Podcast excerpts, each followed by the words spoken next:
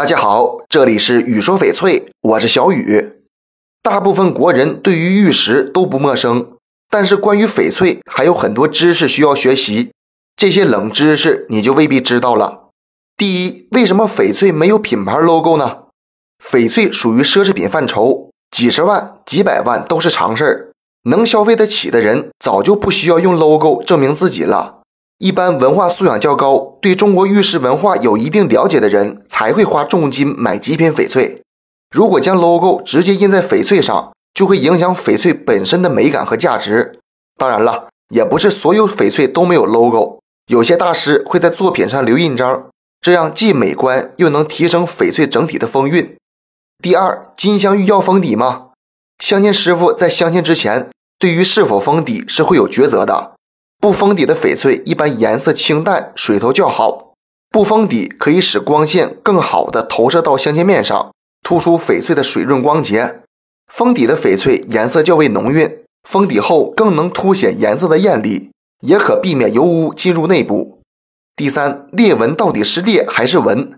其实裂和纹是不能混为一谈的。通俗点讲，裂的形成有两种可能，一种是自然因素形成的天然裂。一种是人为因素，后期加工时震裂或是不小心刻裂的纹的形成只有一种，就是受地壳运动挤压生裂后，经过低温高压后愈合的痕迹，这是翡翠自然的生长痕迹，大众是认可的，也叫石纹。区分纹与裂最基本的方法就是抚摸，将手指放在裂纹处轻轻抚摸，有刮擦感的是裂，无刮擦感的为纹。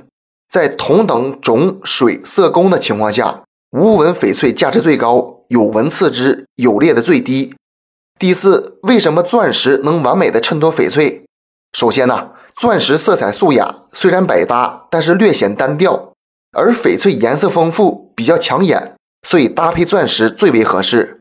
其次，钻石硬度高，不易磨损，在翡翠周围镶嵌一排碎钻，不仅能装饰，还能保护翡翠，突出主石的地位光环。最后，中西方文化差异导致了审美情趣各有不同。西方人以钻石为美，他们认为钻石是坚贞爱情的象征；而东方人则崇尚翡翠玉石的温润厚道。中西结合，这就突出了镶嵌式翡翠的崇高地位。这期节目就给大家讲到这里了。小雨每天都会在朋友圈更新精美、性价比高的翡翠，通过主页就可以找到我，点关注不迷路。那咱们就下一期再见了。